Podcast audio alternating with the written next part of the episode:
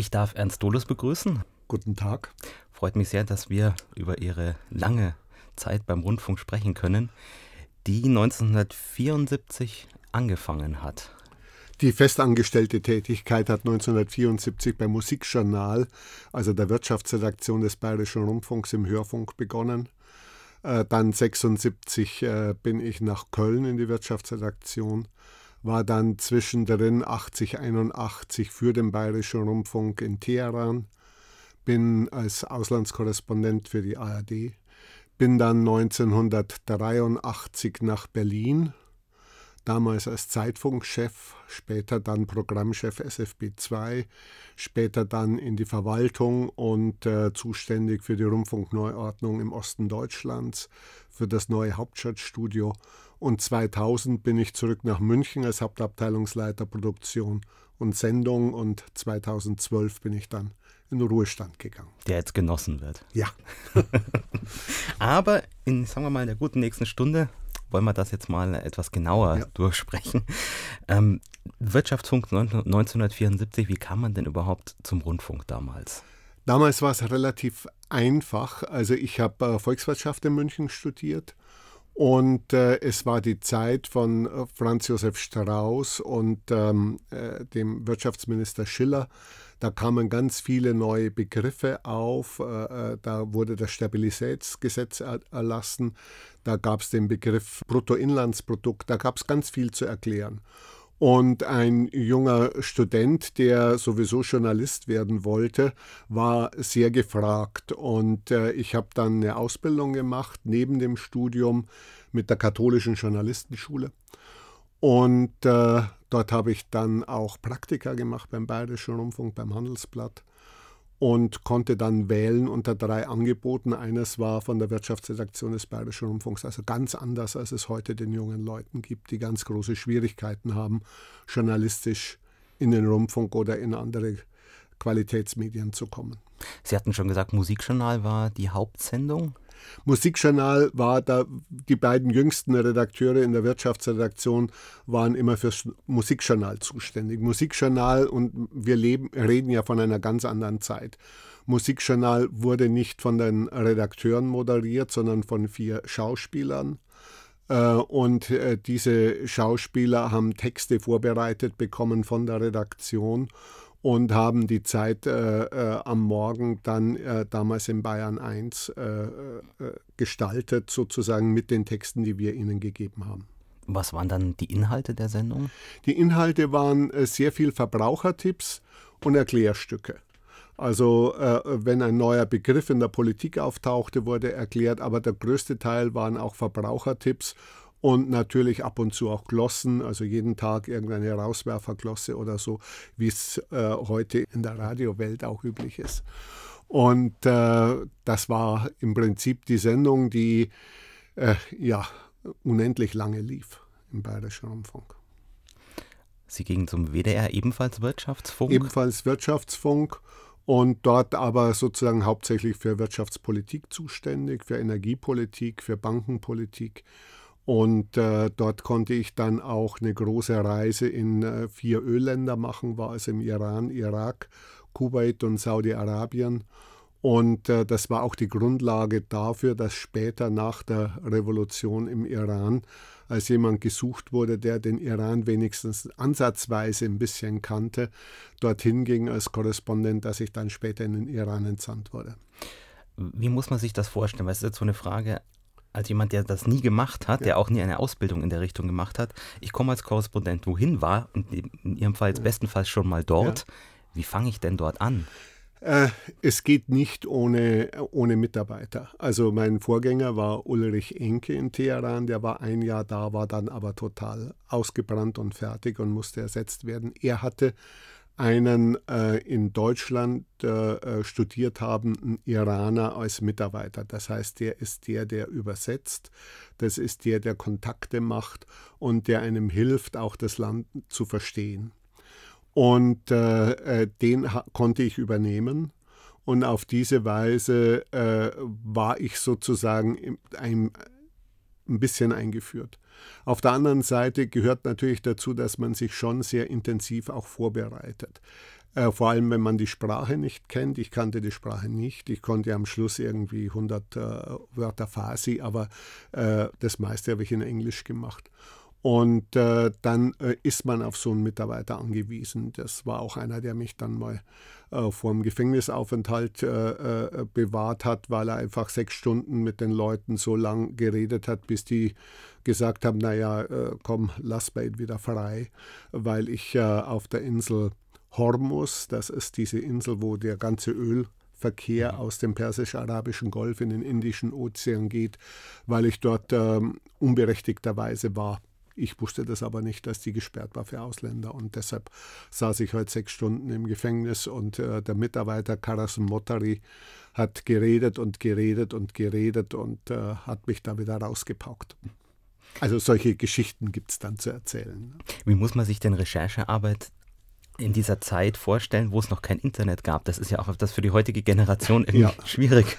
Das ist ganz schwierig. Es geht einfach nur mit, äh, mit Telefonieren mit äh, möglichst viele Leute kennen, die wieder irgendwo an Stellen sind, äh, äh, wo sie selbst Erfahrungen und Informationen haben. Also egal ob aus der Botschaft oder aus der Wirtschaft oder aus dem Land selbst.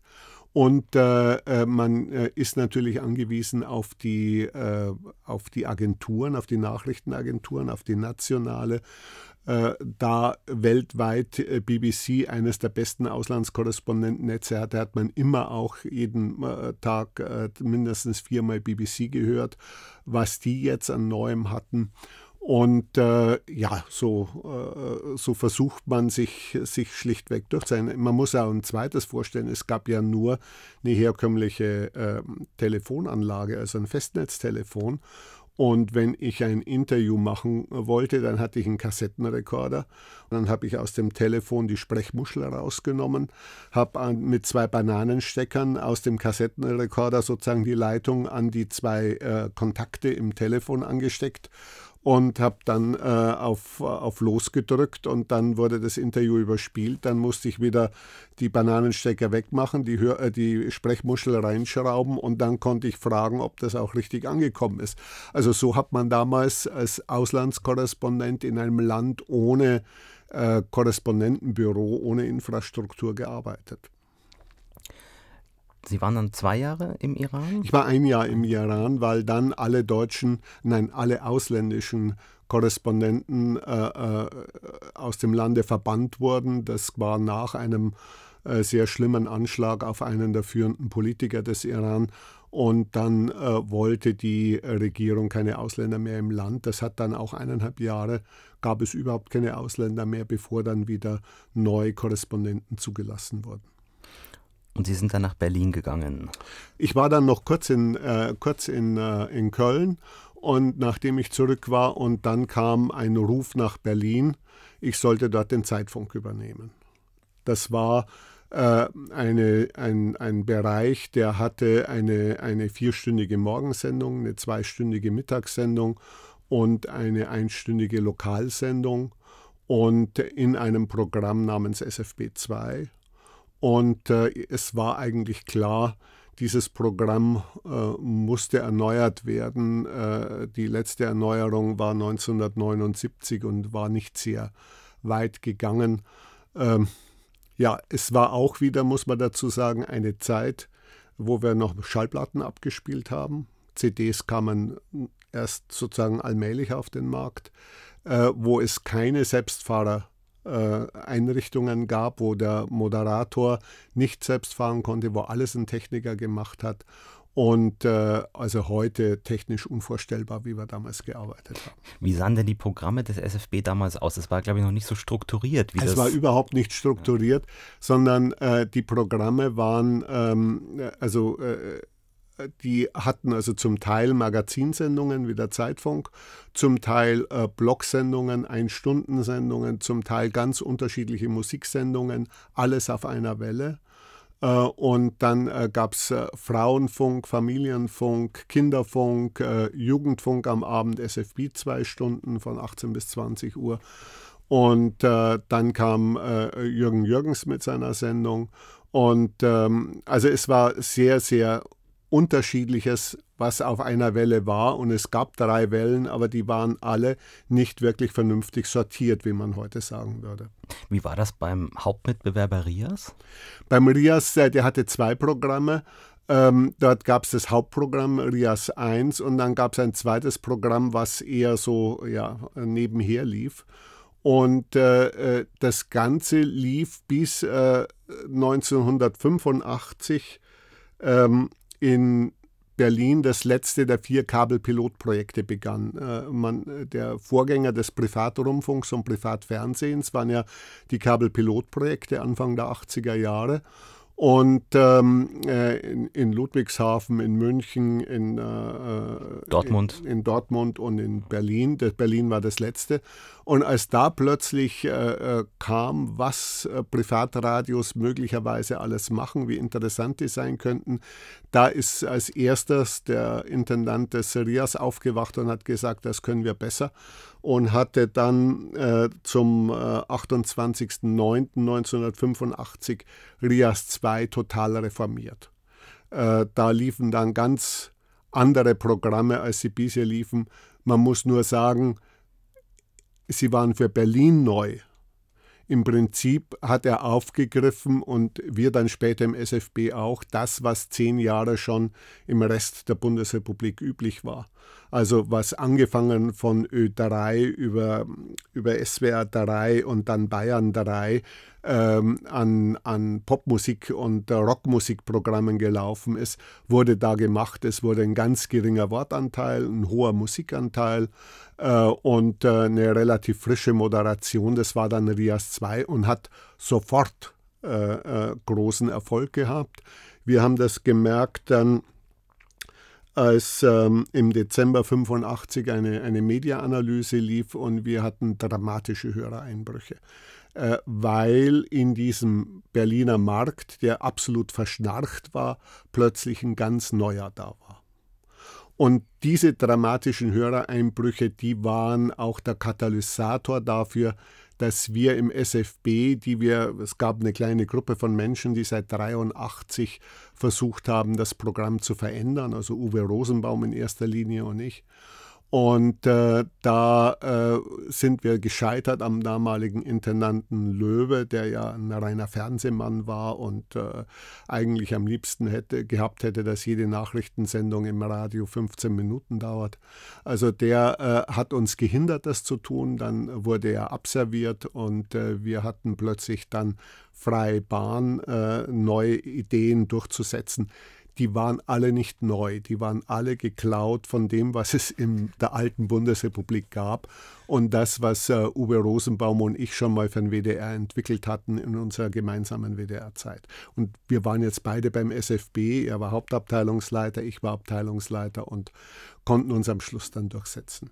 Und was war das Ergebnis? Wie hat man SFB 2 umgebaut? Das Ergebnis war dann, äh, dass SFB 2 sollte ein Programm aus einer Hand werden, also nicht mehr äh, die Struktur auch im SFB war ganz schwierig. Es war zwar so ähnlich wie jetzt im BR eine damals bimediale, nicht trimediale Direktion, also eine Politikdirektion, eine Kulturdirektion. Und es gab äh, zu jedem Direktor einen Stellvertreter, der war dann für den Hörfunk zuständig. Äh, der Direktor sah sich hauptsächlich als, äh, fürs Fernsehen zuständig. Und ähm, äh, auf, auf SFB 2 waren eben vier Hauptabteilungen vertreten. Und jetzt wurde das Ganze insofern gemacht, dass äh, es jetzt gab eine Hauptabteilung, es gab ein einheitliches Musikkonzept, es gab ein reines Magazinkonzept, aber Inhalte aus der früheren Zeit blieben drauf. Also es mussten weiterhin Kinderfunkbeiträge am Nachmittag gesendet werden. Es musste weiterhin der SF Beat bleiben, was natürlich vernünftig war. Äh, und äh, was an Politik lief, das kam sozusagen in bestimmte Magazinstrecken auch am Abend, die aber alle aus einer Redaktion der SFB 2 äh, Zentralredaktion geliefert wurden. Also das war der zentrale Ansatz und diese Redaktion hatte dann natürlich Unterbereiche, Aktuelles, Jugend und Kinder und die Musikredaktion. Also Musikredaktion war dann Helmut Lehnert der Chef. Ähm, die äh, Jugendredaktion wurde von, äh, wurde von Wolfgang Holler geleitet und Rainer Allgeier war dann der Leiter der Abteilung, äh, der, des Bereichs, der dies Aktuelle gemacht hat. Das waren alles äh, Mitarbeiter, die vorher schon auch für, für äh, SFB2 gearbeitet hatten.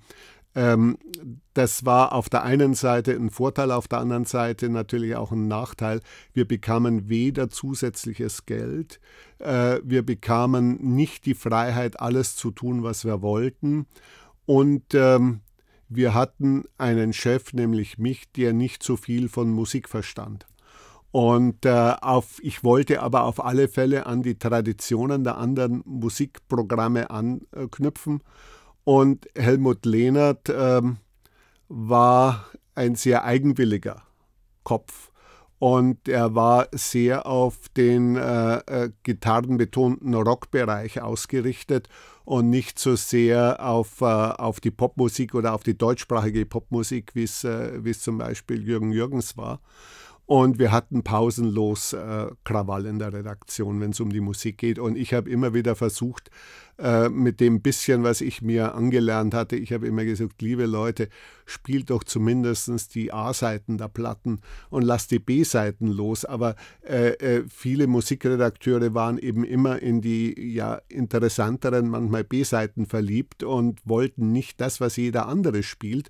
Aber die Forschung hat eben ergeben, das, was jeder andere spielt, ist es das, was die Leute hören wollten und da hätte man einen besseren Erfolg gehabt dann damit. Ich glaube, es braucht ein gutes Gleichgewicht aus diesen beiden. Ja, ja, Sachen. ja, ja. Wir hatten, äh, wir hatten von der Struktur her natürlich dann schon äh, aufgeschlossen, sage ich mal. Wir waren nie vorange äh, Vorangeher, also, sondern wir waren aufgeschlossen auf den Mainstream aber ähm, der Radioprogramme aber äh, wir hatten immer sehr unterschiedliche äh, äh, auch äh, äh, Moderatoren, also von Jürgen Jürgens bis Wolfgang Kresse, der Anything Goes und äh, das war Programm bei ihm. Also er hat von, von Jazz bis, bis Krachmusik hat er alles Mögliche gemacht, wunderbare Balladen und so.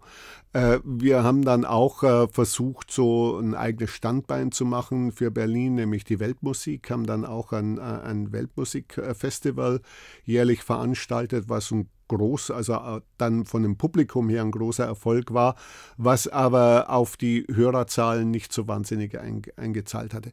Man muss mal dazu sagen, also ich habe jetzt von SFB 2 geredet, SFB 1 war ein eher herkömmliches äh, äh, Programm, wo Politik, Kultur, Wirtschaft und so ihre Blogsendungen hatten.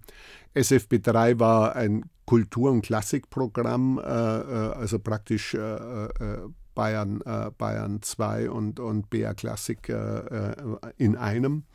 Und dann, das war der Trick des neuen Hörfunkdirektors für die über äh, 60-Jährigen, hat er WDR 4 übernommen. Der kam vom, äh, vom WDR und hatte da gute Beziehungen und hat dann auf der früheren Gastarbeiterwelle in Berlin hat er dann WDR 4 verbreitet und SFB 1 hat die von SFB 2 abgewanderten übernommen. Ähm, äh, WDR 4 hat einen großen Erfolg gehabt und SFB 2 hat seine Hörerzahl zwar nicht verändert, aber hat sie total verändert. Also er hat, hat alle über 50-Jährigen verloren, aber die ganz Jungen, die haben wir nie gekriegt, weil die waren schon beim Rias und später kam ja dann noch 100,6 dazu. Das wäre jetzt der nächste Punkt gewesen, als der Privatfunk dann durchgestartet ist in Berlin. Das war 10. April 87 gegen 100,6 genau. auf Sendung. Ja. Was hat das für Reaktionen ausgelöst? Das war, äh, das war natürlich dramatisch. Also Sie müssen sich vorstellen, die ganze Stadt hatte Riesenplakate, nur mit äh, äh, zwei Meter hohen Buchstaben Radio und dann die Zahlen 100,6. Also keinerlei Inhalte natürlich, keinerlei inhaltlich, sondern nur neu knallrote Plakate, knallgelbe Plakate, knallgrüne äh, Plakate, äh, 100,6. Und äh, äh, das war jetzt der erste richtig durchformatierte Radio, was äh, mit äh, den Ergebnissen der, der Hörerforschung richtig ihr Musikprogramm durchformatiert hatten. Ähm, dazu gab es stündliche Nachrichten, Es gab äh, ganz spärlich jede Stunde einen Beitrag.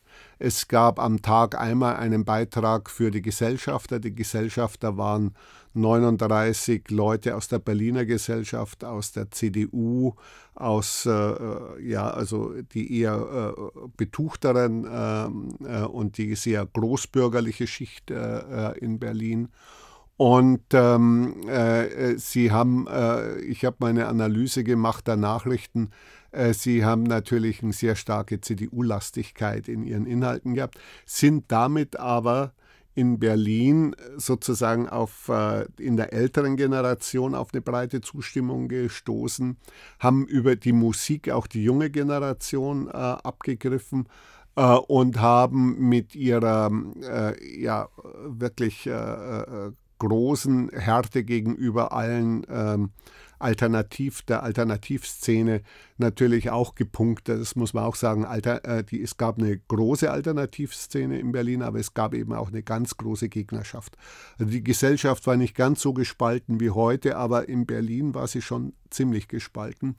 Und äh, die äh, Medieninstitutionen haben 100,6 ja ein Programmsplit um 19 Uhr äh, aufs Auge gedrückt. Bis Mitternacht kam ähm, der äh, linksalternative Sender.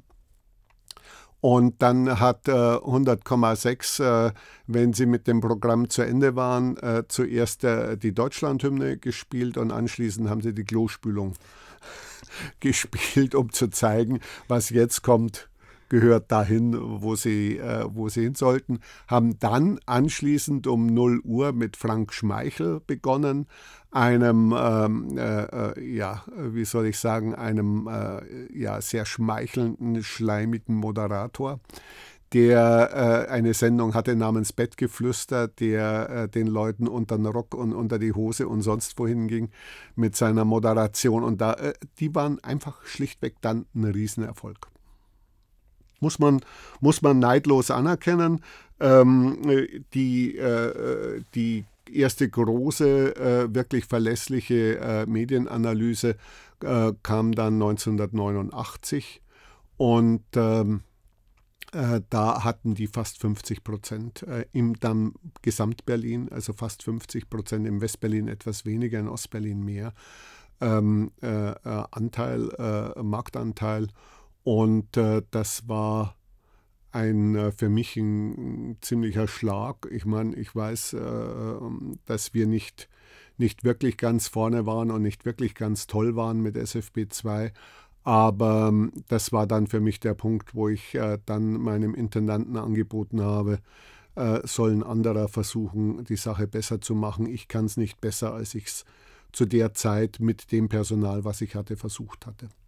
Medienforschung in Ostberlin, sagten Sie gerade. Wie hat denn das funktioniert? Nee, das war dann, äh, das war, äh, äh, die, äh, die Umfragen äh, liefen dann schon, also die, die Infratest, D-Maps und die anderen sind sofort im Dezember 89 mhm. äh, sofort in, in, in Ostberlin rumgelaufen.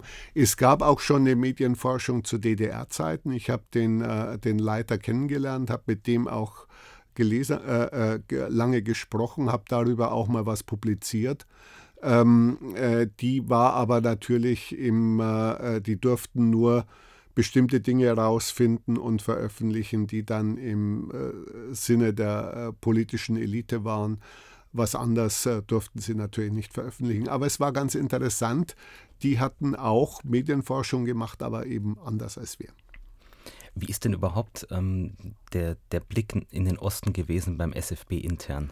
Der RIAS war ja im Prinzip existent deshalb, wie war das beim SFB? Ja, also der RIAS äh, wurde ja gegründet als Sender sozusagen gegen die DDR und hat es auch bis zuletzt mit seinen äh, verdeckten äh, äh Postfächern und äh, mit der Post, die sie angefordert haben und so auch mit durchgehalten. Der SFB war äh, hin und her gerissen.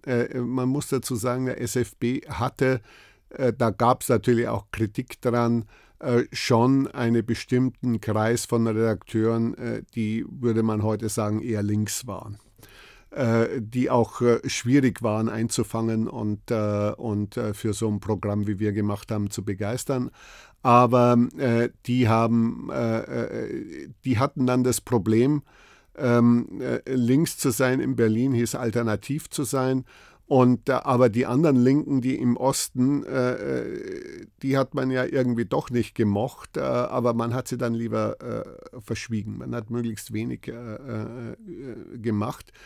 Als dann aber die Möglichkeit bestand, ähm, dass auch aus Westberlin Tagesjournalisten, Tagesreporter nach in den Osten durften, habe ich dann für den SFB das Ganze koordiniert und äh, habe die Leute sozusagen, habe die Themen dann immer dem Außenministerium der DDR vorgeschlagen. Das hat man natürlich besonders gemacht, da ist die besondere Einheit West-Berlin zusammengeschrieben, wie das ja im Osten üblich war. Dann einen Kniefall machen musste zumindest, also äh, verlangten sie, dass ein Hierarchieträger ähm, äh, ins Außenministerium kam, um, die an, äh, um das äh, zu beantragen. Ähm, Zwei Drittel der Anträge wurden genehmigt. Äh, deshalb hatten wir relativ gut und viele Beiträge auch aus der DDR, also neben denen, die die äh, ARD-Korrespondenten geliefert haben. Und ähm, äh, ja, aber bestimmte Dinge gingen nicht. Also ich habe einmal beantragt, einen Namensvetter von mir, der im ZK der SED saß, nämlich Horst Dolus zu interviewen. Das wurde hohnlachend abgesagt. Also das ging nicht. Ja. Es gab ja zu DDR-Zeiten einen festen Fernsehkorrespondenten in Ostberlin. Gab es das auch für einen Hörfunk? Ja, es gab auch ein Hörfunkbüro. Ähm, ich weiß jetzt nicht mehr, wann, wann das war. In den 70er Jahren wurde die Möglichkeit äh, geboten damals. Und es gab ein festes Hörfunkbüro. Eckhard Bethke war lange dort, andere. Also es waren meistens zwei bis drei Hörfunkreporter, äh, die dort waren. Äh, in einem äh, Studio gegenüber der amerikanischen Botschaft in der Nähe des Brandenburger Tors.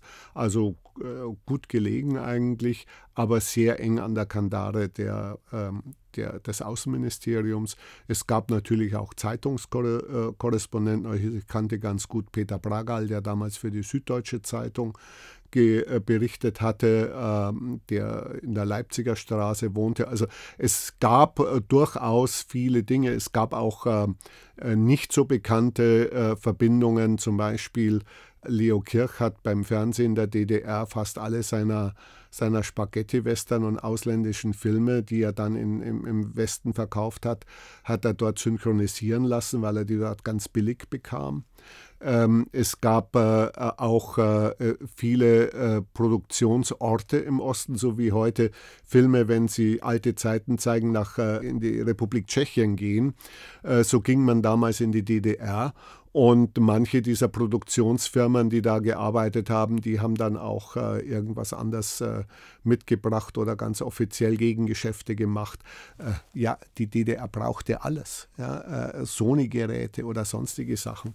Äh, äh, da hat man viel dafür bekommen. Wenn man ihnen sowas geliefert hat, dann bekam man dann viel leichter Zugang zu schwierigen Plätzen. Ja. Der Mauerfall am 9. November 1989. Ich glaube, Sie waren im Sender in der Nacht. Ich äh, wurde um 19.35 Uhr, ich werde das nie vergessen, angerufen äh, von einem Redakteur, der sagte, ähm, ich glaube, die Mauer geht auf. Und äh, ich habe gesagt, ich hatte gerade meine Eltern am Bahnhof abgeholt, die aus, aus Traunstein gekommen waren.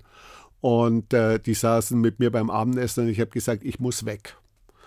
Und äh, das nächste Mal gesehen habe ich sie nach 36 Stunden. Äh, weil ähm, äh, da, ging, da ging für uns sozusagen auf der einen Seite die alte Welt unter und die neue Welt auf. Und äh, äh als erstes äh, hatten wir den, äh, den Momper, den damaligen regierenden Bürgermeister, im, im Interview. Und dann war die Frage, wie machen wir jetzt weiter? Normalerweise, also ähm, äh, wir hatten zwischen 18 und 20 Uhr ähm, hatten wir ähm, SF Beat und dann hatten wir die Musiksendung. Dann habe ich zuerst äh, den SF Beat Moderator, damals noch äh, ganz jung, heute äh, Sportchef im Fernsehen des WDR den hatte ich dann gebeten, erstens mal eine Stunde weiterzumachen, um die ganzen Sachen äh, zu verkünden und, äh, und zu moderieren, die jetzt kommen. Und dann äh, ging es darum, die Leute schlichtweg äh, zu holen, um äh, sie ausschwärmen zu lassen. Aber es haben sich alle freiwillig, es kamen fast alle Mitarbeiter, als die äh, die Nachrichten gehört hatten, kamen. Ähm, schwierig war es äh, mit der Technik, weil äh, der Technikchef nicht einsehen wollte, dass er jetzt mitten in der Nacht ohne Vorankündigung Ü-Wagen einsetzen sollte. Äh, und dann habe ich äh, dem gedroht äh, mit dem Intendanten, dass er gefeuert wird, wenn er das an diesem historischen Tag nicht macht. Ähm, haben sie dann auch alle gemacht. Und dann haben halt alle Leute wirklich durchgearbeitet. Ich habe hab dann die Redaktion gemacht in der Nacht, weil alle anderen wollten, die sonst Redaktion machten, wollten selbst als Reporter an der Mauer sein, wollten die DDR-Leute begrüßen. Ich glaube, es war ja sogar Turnus, dass der SFB in dieser Nacht das Nachtprogramm machte. Ich glaube, das war ja nicht Nein, nein, nein. Wir, in der Nacht hatte der Bayerische Rundfunk ah, das Nachtprogramm. Okay. Und ähm, ich habe auch versucht, in der Nacht den äh, diensttuenden Redakteur, den ich noch kannte vom Bayerischen Rundfunk, anzurufen. Aber der hat gesagt, das ist nichts für uns. Äh, das machen wir dann morgen früh äh, während der NDR dann ausgestiegen ist aus dem Nachtprogramm und wir sind natürlich aus dem Nachtprogramm ausgestiegen und haben unsere eigenen äh, Sendungen gemacht, weil äh, also es war kein Ruhmesblatt, sage ich mal, für den BR, der damals, es war ein Donnerstag und am Donnerstag war immer der BR-Tag. Und es war im BR ja so äh, äh, geregelt, dass es keine feste Redaktion gab, sondern es gab einen Bereitschaftsredakteur, was ich früher in den 70er Jahren auch schon gemacht hatte. Einmal zum Beispiel, als es hier in München äh, ein, ähm, ein Erdbeben gegeben hatte, dann äh, äh, musste ich da reagieren und so. Also solche Sachen gab es aber äh, es gab keine feste Schiene, dass sozusagen Beiträge kamen. So kam in dieser Nacht äh, die Maueröffnung im Bayerischen Rundfunk nur in den Nachrichten vor. Aber wir hatten natürlich dann in der Nacht äh, ganz viele Beiträge. Dann haben wir äh, die der ganzen ARD angeboten und haben dann aber nicht jeden einzelnen Beitrag, sondern haben wir bieten euch jetzt auf Dauerleitung unsere Sendung an. Ihr könnt sie ganz nehmen, ihr könnt jeden Beitrag nehmen, ihr könnt machen, was ihr wollt. Wir sind nicht in der Lage, euch einzeln zu bedienen. Und das haben wir dann äh, zwei oder drei Tage gemacht. Ja. Und dann am nächsten Morgen äh, äh, ging es dann natürlich weiter. Und dann äh, kam äh, plötzlich die Musikredaktion auf mich zu und sagte, wir sollten eigentlich was machen. Das war das Konzert für Berlin, das dann am 12. November stattgefunden Richtig. hat. Richtig. Das war das Konzert für Berlin. Und äh, das war eine, äh, eine Riesenleistung. Also es war die Idee, zuerst wollten wir das Ganze am Reichstag machen. Das hat uns äh, einer der großen Veranstalter in Berlin, äh, der jetzt diese deutsche Entertainment äh, führt und Hauptgesellschafter ist, der damals der Lokalmatador bei Veranstaltern war, hat uns das kaputt gemacht, indem er die Polizei eher aufgewiegelt hat, das sei so gefährlich am, am, Brandenburger Tor und in der Nähe des Reichstags. Also dieser Platz, den dürfen wir nicht bekommen. Daraufhin haben wir dann äh, verhandelt mit der Messegesellschaft und sind äh, in die Deutschlandhalle gegangen. Das war eine Halle für 10.000 Besucher. Es war November, ist natürlich, muss man auch dazu sagen. Und dann hat die Redaktion wie wild gewirbelt und hat äh, ich weiß es nicht mehr, wie viele Künstler wir hatten, es müssen 30 gewesen sein, aus äh, der DDR, also äh, äh, bis hin äh, zu Joe Cocker und Melissa Etheridge. Und äh, ich äh, kriege immer noch heute die Tränen in die Augen, wenn ich den Mitschnitt höre. Und in diesem Konzert am Nachmittag, der Moderator sagt, der äh, Schießbefehl an der Grenze der DDR ist aufgehoben worden. Also es war eine, es war eine, äh, war eine Riesengeschichte. Ich selbst habe dann während des Konzerts äh, äh, wieder Teile des Tages äh, Redaktion gemacht und es war auch so verrückt. Wir waren ja äh, der Verkehrssender, also SFB 2 war auch der Verkehrssender und da gab es ja die Verpflichtung für Verkehrssender, ähm, äh, Verkehrsmeldungen zu machen. Aber es sind ganz viele Sender, acht Sender, glaube ich, in der ARD sind mitgegangen und haben das Konzert auch live gemacht. Und wir haben dann immer wieder für die Nachrichten unterbrochen und für Verkehrsfunk. Und da war natürlich äh, pausenlos, dass alle Grenzübergänge in Westberlin äh, äh, Staus und Staus und Staus und sonst was. Und es kam dann, also dieser lokale Verkehrsfunk aus Berlin kam ähm, in der ganzen äh, Bundesrepublik. Ich, äh, ja, äh, ich weiß nicht, das ist so die, eine Mischung aus, ähm, ja, wir müssen das so machen und äh, sich nicht trauen, sich einfach darüber hinwegzusetzen. Ja, ich wollte mich nicht über die Regelung hinwegsetzen. Auf der anderen Seite dachte ich, auf diese Weise sehen die auch, was in Berlin los ist. Ich ja, glaube, also, in dem Moment war das eben gerade ja. grenzübergänge, ja, ist ja klar. Es, also. Das war, ich, das war, das muss, also diese Stimmung, äh, die kam dann ja. nicht nur aus der Halle und vom Moderator, sondern die kam auch über die Nachrichten und über die Verkehrsnachrichten kam die Stimmung in Berlin dann in ganz Deutschland an. Ja. Hm. Es gab ja dann auch relativ bald schon Gemeinschaftssendungen mit dem Rundfunk der DDR. Ja, das war, ähm, also am Sonntag, am 12. hatten wir hatten wir das Konzert für Berlin äh, von, von mittags um 12 bis Mitternacht war das. Und am nächsten Tag hatte ich meinen, äh, mein äh, schon lange vereinbartes Rendezvous mit meinem, wie sich später herausführte, Führungsoffizier der Stasi im Außenministerium der DDR, um meine neuen, ähm, äh, wir wussten ja noch nicht, dass die Mauer dann auf sein wird, um die neuen ähm, äh, Reportagethemen zu besprechen. Und dann bin ich dahin und dann bin ich dann weitergefahren äh, in die Nalepa-Straße, wo der Rundfunk der DDR saß. Bin dort äh, in, den, ähm, in die Pforte, äh, war auch militärisch gesichert und habe gesagt, ich möchte jetzt mit dem äh, Chefredakteur von DT64, dem äh, Jugendprogramm, reden. Der war völlig verdattert, was er machen sollte. Da kommt einer aus dem Westen und will mit dem reden. Und äh, dann äh, äh, hat er jemanden geholt, aber das war nicht der Chefredakteur, sondern ein anderer, der hatte so mehr oder weniger äh, den, die Aufgabe, mich abzuwimmeln. Und dann habe ich gesagt, ich fände es toll, wenn wir jetzt eine gemeinsame Sendung machen äh, könnten. Und äh, sagen Sie das mal Ihrem Chef und dann soll er mich mal anrufen. Und habe ihm meine Visitenkarte gegeben.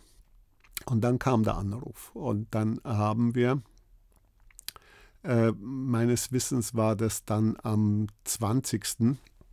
haben wir dann eine gemeinsame Morgensendung äh, mit äh, DT64 gemacht. Das heißt, die Moderatoren saßen bei uns, einer von DT64 und einer von, von, von uns, also von SFB2.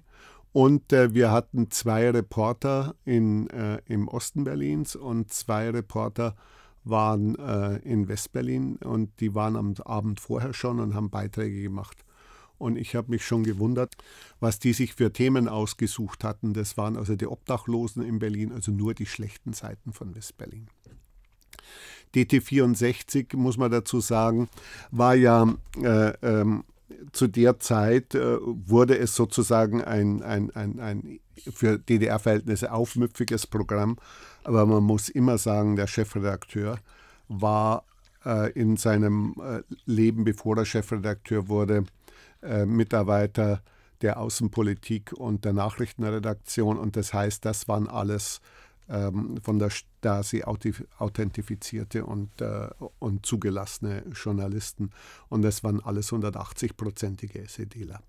Und ähm, auch wenn äh, unter den Mitarbeitern durchaus äh, sozusagen Dissidenten waren und Leute, die anderer Meinung waren, die Führung war eindeutig. Die wurde dann auch später dann relativ schnell ähm, äh, beseitigt, aber auch die Nachfolger kamen eigenartigerweise auch wieder aus dem Bereich.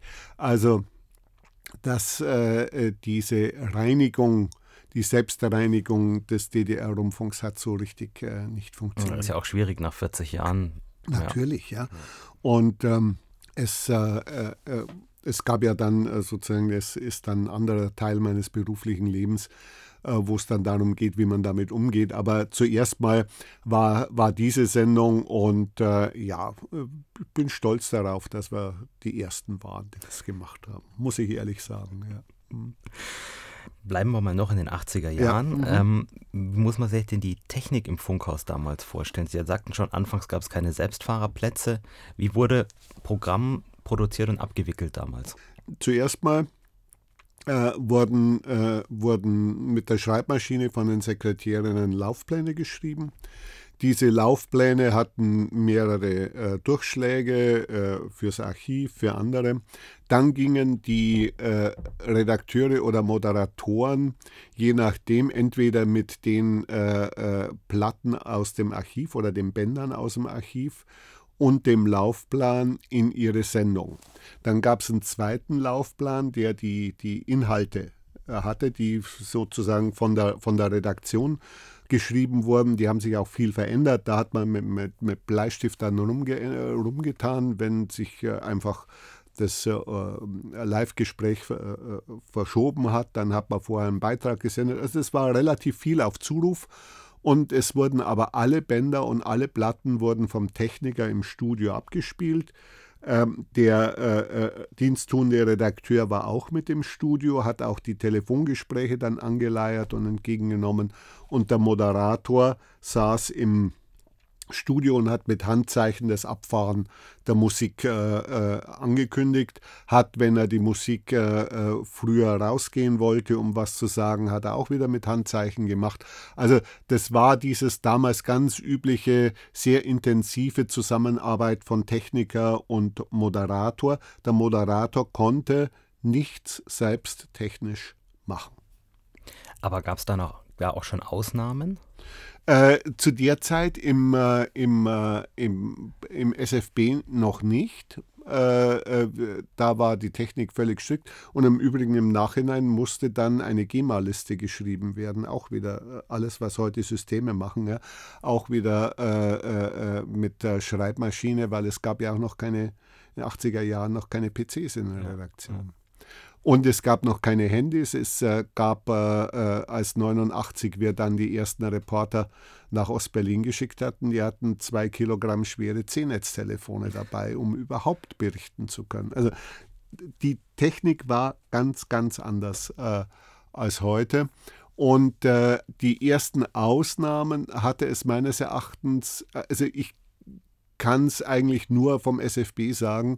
Ich habe dann mitgekriegt, was im BR gelaufen war. Dort hatte äh, Rüdiger Stolze in seinen Jugendfunksendungen und dann später, als er Bayern 3 übernommen hat, äh, dort wurde es dann anders gemacht. Aber äh, im, äh, also solange ich bis 1990, äh, Februar 1990 war ich fürs Programm zuständig, gab es keine, äh, keine Ausnahmen. Als Sie dann SFB 2 verlassen mhm. haben, sind Sie aber beim SFB geblieben. Ja. Und das hat dann auch mit der Wende zu tun gehabt. Richtig, ja. Also wie gesagt, äh, im, äh, äh, im Januar 1990 kam diese Umfrage vom Herbst, äh, Dezember 1989 raus und da gab es einen ziemlichen äh, Hörerverlust. Also wahnsinnige Gewinne von 100,6, weitere Gewinne von, von Rias 2. Rias 2 hatte, drei, hatte äh, vor 100,6 drei Viertel aller unter 30-Jährigen. Wir hatten nur ein Viertel der unter 30-Jährigen. Also es war klar, da, da tut sich was. Und ich habe dann äh, eben mein Amt zur Verfügung gestellt, habe gebeten für mich, äh, dass ich was anders tun will. Und dann hat der Intendant des SFB gesagt, äh, wir stehen vor dramatischen Umbrüchen in Deutschland. Äh, wir müssen den Staatsrundfunk des DDRs auflösen. Wir müssen versuchen, unsere westliche ähm, äh, Radioinfrastruktur, also länderbasierte äh, Rundfunkanstalten, also Fernseh und Radio aufzubauen. Ich brauche jemanden, der mir äh, sozusagen als rechte Hand diese Sachen vorbereitet und macht. Und ähm, das war ein ganz, ähm, ganz interessantes Angebot. Ich habe dann auch gesagt, weil der ähm, Intendant äh, sozusagen aber politisch äh, deutlich verortet war, dass ich äh, also nicht in Politik hineingezogen werden möchte. Also er kam ja aus München und war, war CSU-Mitglied. Und ähm, ich habe gesagt, ich äh, bin Radiomann und äh, kann auch anderes, aber ich will nicht in die Politik hineingezogen werden. Das hat er akzeptiert. Und äh, dann haben wir auch gesagt, wir machen das Ganze für drei Jahre. Und dann hatte ich eben äh, zwei Aufgaben. Das eine war, Ideen und äh, Konzepte und Strategien zu entwickeln. Wie könnte der Rundfunk im Osten Deutschlands aussehen? Also äh, gibt es Gemeinschaftsveranstaltungen, äh, zum Beispiel äh, äh, Berlin, Brandenburg, Sachsen-Anhalt oder Berlin, Brandenburg, Sachsen-Anhalt und Mecklenburg-Vorpommern, was äh, dann eine etwas größere Anstalt, aber noch lange nicht die größte in, äh, in gewesen wäre. Und äh, oder auch äh, ein, einmal eine Strategie macht es Sinn, äh, dass der WDR zusammen mit dem SFB äh, eine starke Bundeshauptstadt-Allianz schnürt weil der WDR natürlich die ganzen Erfahrungen hatte, weil der WDR wahnsinnig viel Geld hatte und damals der SFB die ganzen Sendungen zur deutschen Einheit, äh, die Jürgen Engert gemacht hat, immer zusammen mit, äh, mit Herrn Bleitgen gemacht hat, vom, äh, der Chefredakteur des WDR war, weil nur so der SFB das überhaupt stemmen konnte. Nur wenn, weil der WDR die ganzen Ü-Wagen geschickt hat, die ganzen Techniker geschickt hat, konnte der SFB das überhaupt machen. Also gab so verschiedene Ideen, die wir damals entwickelt haben. Und der zweite Punkt war äh, die, die Auflösung des Rundfunks der DDR. Es hat ja im Einheitsvertrag, ähm, äh, der ja dann äh, sehr schnell unterschrieben wurde und am 3. Oktober 1990 zur deutschen Einheit führte, einen Passus gegeben, dass äh, äh der Rundfunk der DDR, also Fernsehen und Hörfunk, aufzulösen seien und zwar bis zum 31.12. 91, dass in der Zwischenzeit für die 15 Monate eine ähm, äh, Einrichtung gemäß Artikel 36 äh, Einigungsvertrag äh, entstanden, äh, entstehen sollte, deren Chef dann vom äh, Bundeskanzler Kohl benannt, vom Innenministerium berufen, Rudolf Mühlfenzel war, der zu der Zeit Präsident der bayerischen äh, Medien, äh, also Privatmedienbehörde, der Landesanstalt und früher mal äh, auch bayerischer Rundfunk-Chefredakteur äh, war. Äh, der wurde Chef dieser Anstalt, der bekam äh, sieben Stellvertreter, von denen war einer aus dem öffentlich-rechtlichen Rundfunk, sechs kamen aus dem Privatfunk. Und der hatte den Rundfunk aufzulösen, aber auch dafür zu sorgen, dass bis zum letzten Tag ein Programm gesendet wurde, also Programme gesendet werden sollten, nämlich äh, fünf oder sechs Radioprogramme und zwei Fernsehprogramme.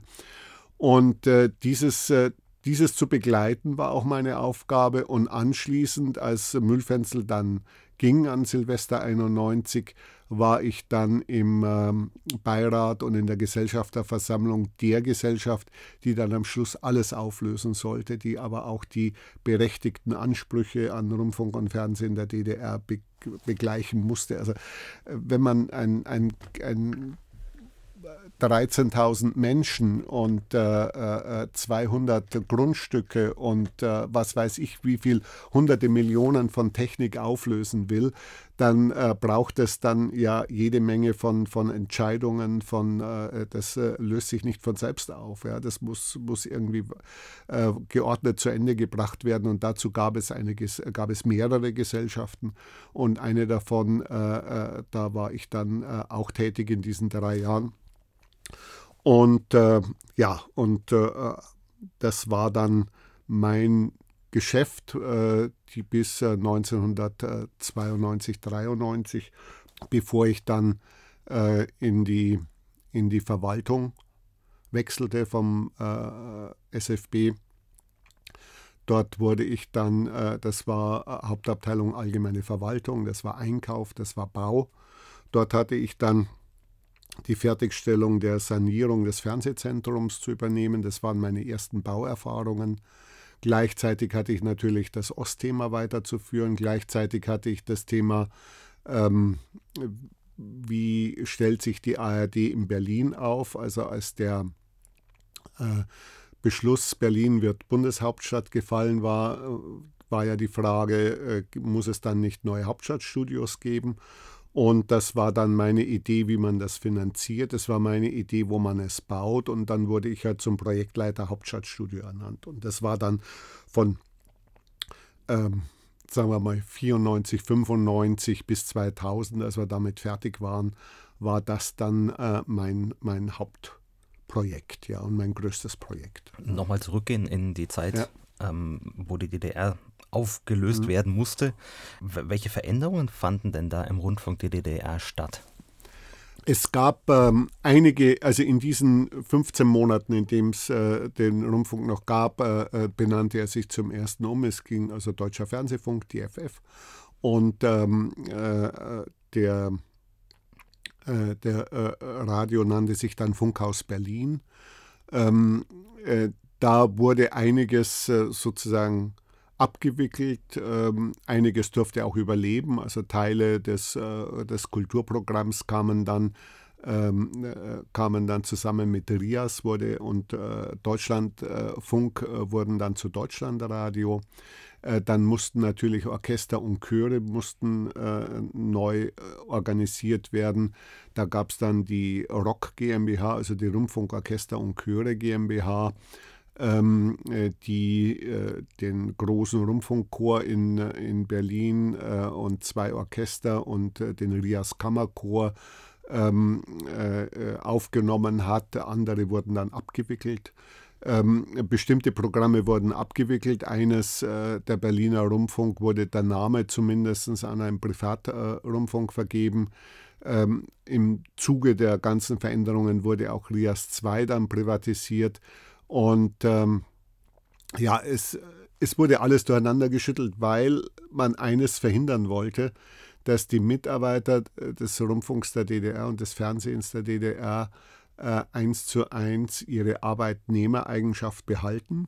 Also musste man ähm, äh, dafür sorgen, dass der Rundfunk sozusagen zu einem Punkt, also um, am 31.12.91 um, äh, um äh, 23.59 Uhr aufhörte. Dann kam sozusagen die äh, ideelle Minute und dann fingen neue an. Dann kam der MDR, dann äh, Mecklenburg-Vorpommern wurde vom NDR mit, äh, äh, dann kam der ORB und äh, der SFB übernahm dann auch die die äh, Bedienung von Ostberlin. Und äh, in, äh, der MDR war sozusagen ein, ein ganz schneller Schachzug von, von Kurt Biedenkopf, dem sächsischen Ministerpräsidenten, der daraus also einen Drei-Lande-Sender gemacht hat. Es war ein sehr kluger und sehr schneller Schachzug, da hat er alle verblüfft damit. Ähm, das war eine, war, eine, war eine spannende Zeit, da wurde viel verändert von den äh, Leuten, die im äh, Rundfunk gearbeitet haben, die rundfunktypisch gearbeitet haben, also Fernseh- und Rundfunktypisch technisch und, äh, und journalistisch und Archive und alles, was dazugehört, ähm, haben danach äh, gut die Hälfte äh, weiterarbeiten können bei anderen äh, Rundfunkanstalten äh, ein Teil ging, äh, ging in, in Rente, schlichtweg ganz einfach. Und ein anderer Teil ging dann in der Tat in die Arbeitslosigkeit oder wurde, äh, hat sich als, als freier Mitarbeiter durchgeschlagen oder so. Also es war schon äh, eine sehr starke Veränderung, die sich, da, äh, die sich da ergeben hat. Und sie ging nicht ohne Härten ab, aber auf der anderen Seite ähm, äh, ist in vielen Teilen der, der DDR, denken Sie an die Treuhandanstalt, Sie, denken Sie an die, ähm, an die Industriebetriebe, die kaputt gegangen sind, äh, ist der Rundfunk äh, relativ gut. Also sind die Mitarbeiter des Rundfunks auch relativ du, gut durchgekommen. Es war auch nicht immer, äh, nicht immer ganz einfach. Also ich selbst äh, kannte natürlich von vorher einige der Leute. Ich hatte Mitarbeiter, die aus der DDR geflohen waren, die Leute kannten und die es überhaupt nicht verstehen konnten, dass äh, früher 180-prozentige SED-Journalisten plötzlich im SFB am Mikrofon saßen und ganz anders äh, geredet haben als vorher. Ich habe auch in Erinnerung die erste Wahlsendung über die Wahl äh, der DDR-Volkskammer am 18. März 1990 da hat der Bayerische Rundfunk äh, die ARD-Sendung ähm, übernommen, hat Herrn Friedl, den damaligen Chefredakteur, äh, hingeschickt und der war völlig begeistert von äh, Mitarbeitern von der Radio DDR, die er dort kennengelernt und mit denen er dort gearbeitet hatte. Und äh, äh, ja, ich habe gesagt, um Gottes Willen, äh, hoffentlich äh, hat er denen keine, keine, keine äh, Avancen gemacht, denn äh, die Leute will in der DDR wirklich keiner mehr hören. Mhm. Also es gab ganz viele Wendehälse, die ganz schnell alles hinter sich gelassen haben und plötzlich eine andere Meinung hatten. Und das ist natürlich für Radio vor allem ein ganz großes Problem, wenn Leute heute genau das Gegenteil von gestern äh, erklären und damit die Leute überzeugen wollen und äh, äh da verliert Radio Vertrauen. Das war eigentlich eines der ganz großen Probleme. Wie können diese Leute weitermachen, ohne dass Radio Vertrauen verliert? War es denn damals ein Thema, ähm, das zu tun, was dann erst gut zehn Jahre später passiert ist, nämlich Brandenburg und Berlin zu einem Sender zu bringen? Das war ein Thema, äh, das ist äh, an der äh, Animosität von zwei Intendanten gescheitert, das ist an der Animosität von CDU und SPD gescheitert. der CDU war damals stellte den regierenden Bürgermeister in Berlin und äh, SPD hatte den Ministerpräsidenten in Brandenburg. Das ist auch gescheitert, dass äh, man ähm, äh, vieles nicht so richtig verstand und verstehen äh, konnte. Äh, Brandenburg, muss man sagen, ist ein relativ dünn besiedeltes Land, außer dem Speckgürtel um, um Berlin. Und Berlin hat sich sozusagen als die ganz große Metropole gesehen.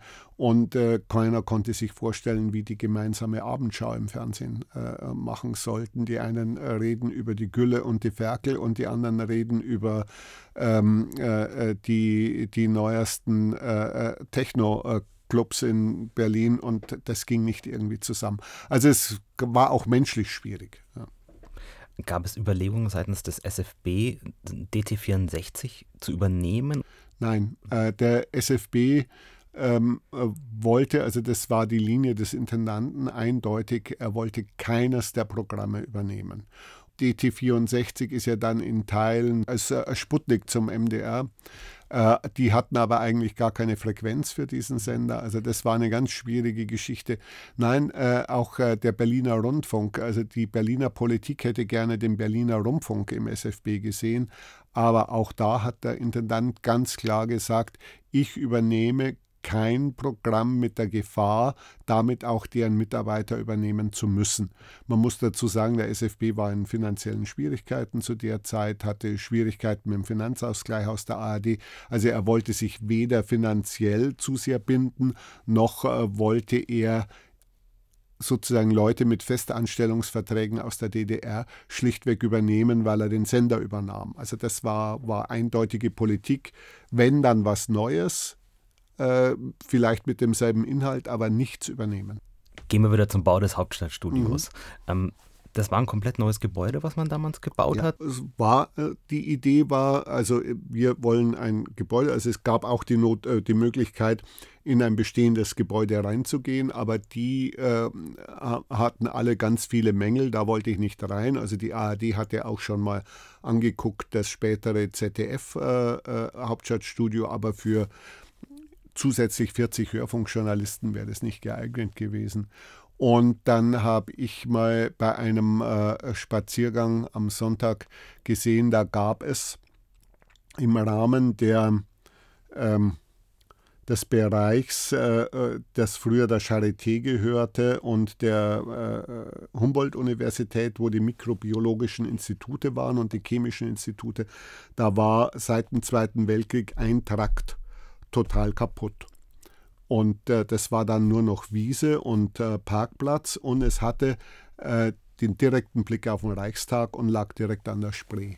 Und dieses Grundstück, äh, das habe ich gesagt, das müssen wir haben. Das ist ideal und das äh, muss äh, Sitz des Hauptstadtstudios werden. Dann habe ich so grob mal gerechnet, ob wir unser, unser ich hatte ja vorher schon den Bedarf errechnet, was wir haben dann äh, dachte ich, das passt da drauf. Und dann ging es darum, äh, wie kommt man an dieses Grundstück. Und ähm, das gehörte alles zur Vorbehaltsfläche der Bundestagsverwaltung. Die wollte sich da wahnsinnig ausbreiten.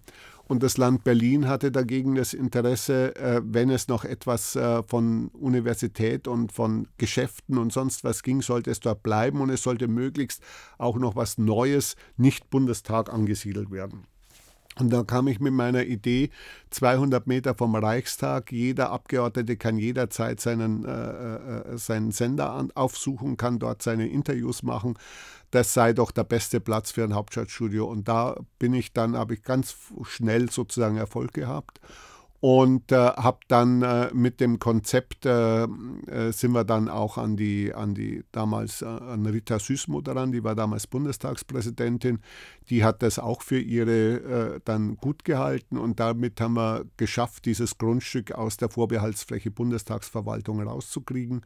Und konnten dann äh, äh, der ARD das anbieten. Dann, es musste ja ein Vertrag aller ARD-Anstalten sein, die mussten das ja dann auch dauerhaft finanzieren.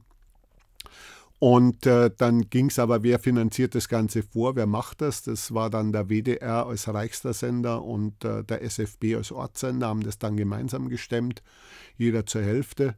Und äh, dann wurde ich, äh, weil ich das Ganze so ausbaldowert hatte, auch die Finanzierung, äh, wurde ich dann äh, Gesamtprojektleiter für den Bau des Hauptstadtstudios. Und da äh, war ich dann plötzlich für einen Architektenwettbewerb zuständig, äh, war zuständig für die Verhandlungen mit der Gemeinde, war zuständig für Stellplätze im Keller und für all dieses und äh, für die Hörfunktechnik, für die Fernsehtechnik. Und äh, da war dann die Absicht, ähm, dass wir das erste bandlose Hörfunk und Fernsehen äh, bauen. Im Hörfunk gab es das ja schon. Wir sind dann äh, und dann habe ich äh, eine äh, Nutzergruppen gebildet und äh, bei der Nutzergruppe der Hörfunker, die bestanden aus alten, mir bekannten, aus meiner Kölner Zeit bekannten äh, Bonner Journalisten und aus jungen aus Hamburg und, und anderswoher. Und in Hamburg hatte sich gerade das Jugendprogramm äh, neu etabliert, hatte neue Räume, hatte neue Technik und da war das bandlose Arbeiten äh, äh, möglich. Dann bin ich mit dieser Nutzergruppe nach Hamburg gefahren, habe mich äh, von den Redakteuren kurz ähm, einweisen lassen und habe dann im Schnellverfahren selbst äh, ein Interview geführt, habe das geschnitten und habe den alten Hörfunkern sozusagen gezeigt, wie das geht und dass wir so auch in Berlin arbeiten müssen. Und damit konnte ich sie dann überzeugen. Und so haben wir dann in Berlin ein Gebäude gebaut, wo der Hörfunk, wo äh, jeder äh, äh, Journalist im Hörfunk, also 40 äh, äh, äh, Redakteure, in ihrem Arbeitszimmer ihre, ihr Studio hatten, ihr Mischpult hatten, ihre Aufnahmemöglichkeiten hatten, ihre Recherchemöglichkeiten hatten, also 40 sozusagen autarke Bereiche. Dann hat man vier Hörfunkstudios da reingebaut für Interviews und für größere Geschichten. Die wurden hauptsächlich dann von Leuten genutzt, die von außen kamen, weil die Berliner selbst, die haben, ihr, haben das selbst genutzt. Wir haben einen gemeinsamen Server aufgerichtet. Äh, äh, gemacht, der dann alle einlaufenden O-Töne aus dem Bundestag, aus allen äh, Bundespressekonferenzen, also haben überall hin Verbindungen auch gehabt von allen Pressekonferenzen für alle nutzbar gemacht haben. Also der Anfang sozusagen des digitalen Arbeitens, was wir später dann auch im BR eingebaut haben, habe ich alles sozusagen am, am lebenden Leib miterlebt in Berlin mit dem Hauptstadtstudio und konnte dann später mit dieser mit äh, diesem Wissen und mit dieser, äh, äh, mit den Machbarkeitsvorstellungen, die ich da mitbekommen habe, mit dem Wissen über Firmen, die das beherrschen und so bin ich dann später dann 2000 nach äh, München gekommen. Wie Sie beim BR angekommen sind, wie haben Sie das Haus vorgefunden? 650 Tonbankgeräte. 700.000 Bandkartons. Ähm, ähm, ein äh, 13-seitiger Durchschreibesatz für die Sendepläne.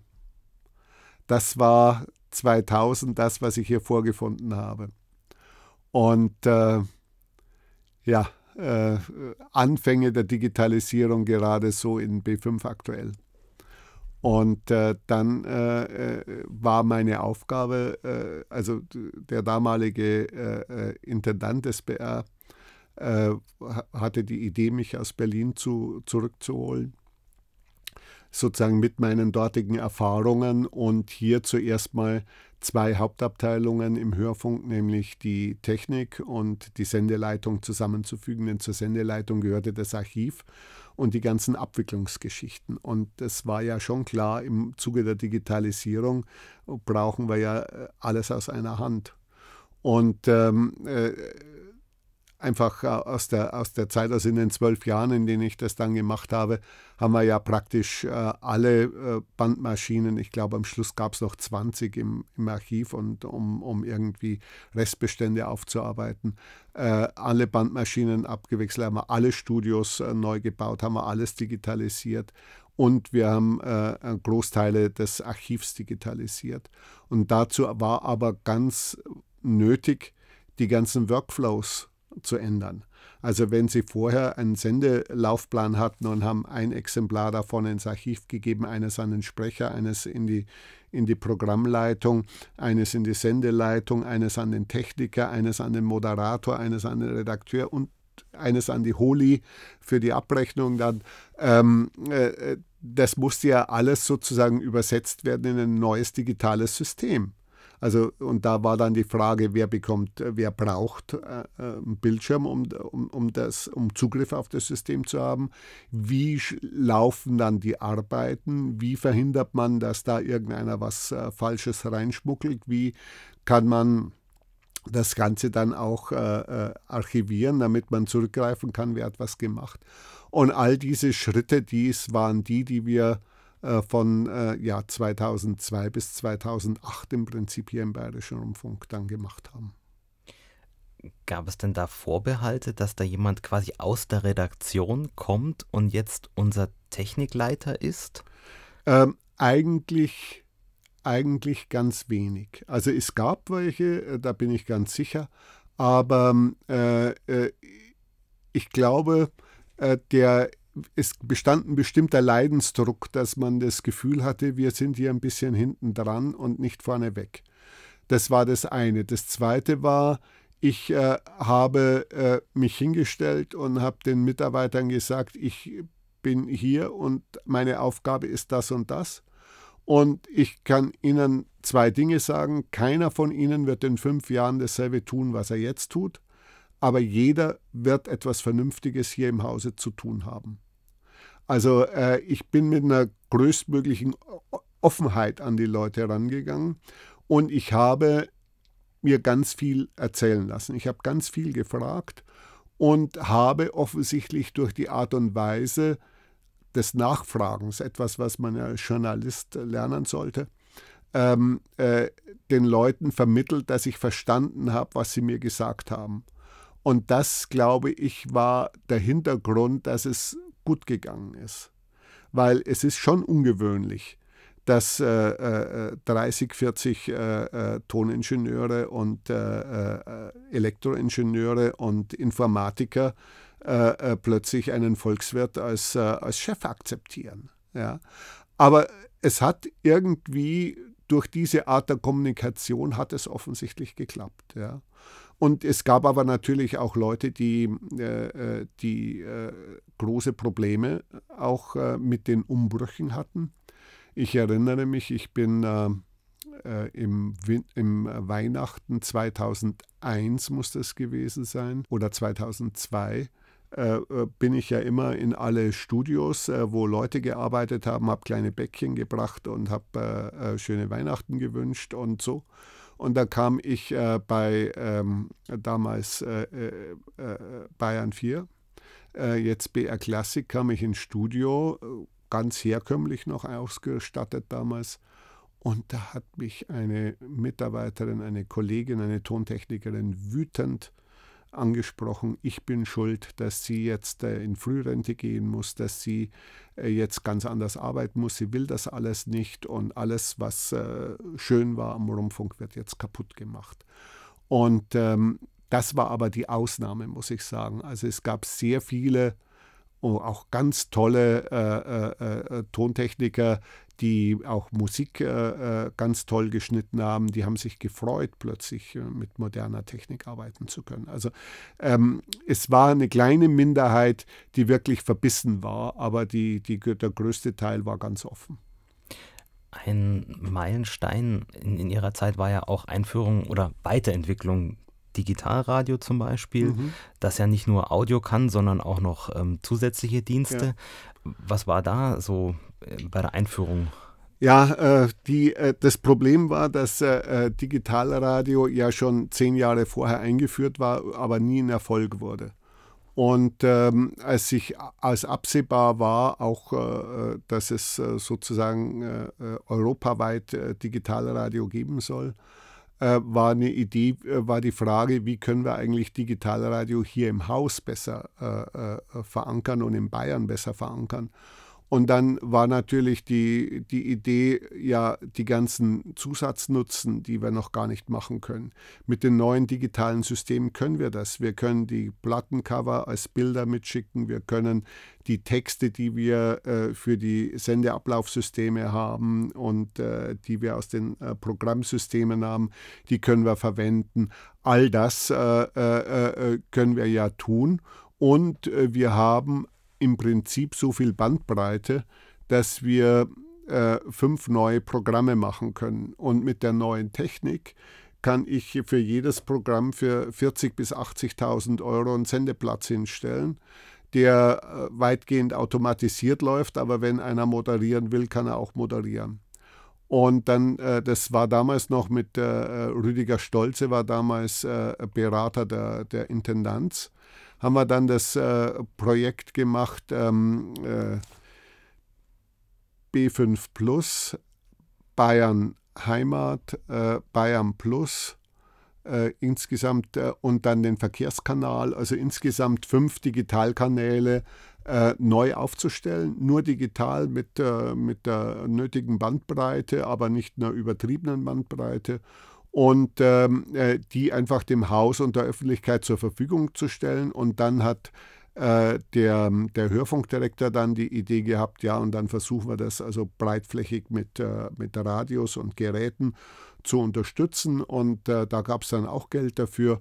Und äh, auf diese Weise konnten wir Digitalradio in Bayern in ein paar Jahren relativ weit nach vorne bringen. Also es ist ja immer noch nicht äh, der Hauptkanal, Hauptkanal ist immer noch UKW, aber äh, äh, wir waren da relativ weit vorne, waren da, haben dann auch in der technischen Ausrüstung, die wir ähm, in einem langen Auswahlprozess uns dafür geholt haben, waren wir dann auch äh, beispielhaft in der ARD. Also ich erinnere mich an einen Hörfunkbetriebsleiter, äh, Sitzung, wo dann mit Ausnahme, glaube ich, von drei Sendern alle anderen dieselbe Konfiguration von Geräten dann gekauft haben äh, wie wir, als sie sozusagen durch den ARD-Beschluss dann gezwungen waren, auch Digitalradio zu machen. Die waren ja welche auch, die gebremst haben und die sind, haben dann auch unsere Erfahrungen zurückgegriffen hier im BR.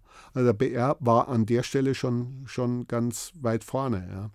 Aber ein zentraler Punkt dabei war natürlich auch immer, die Metadaten.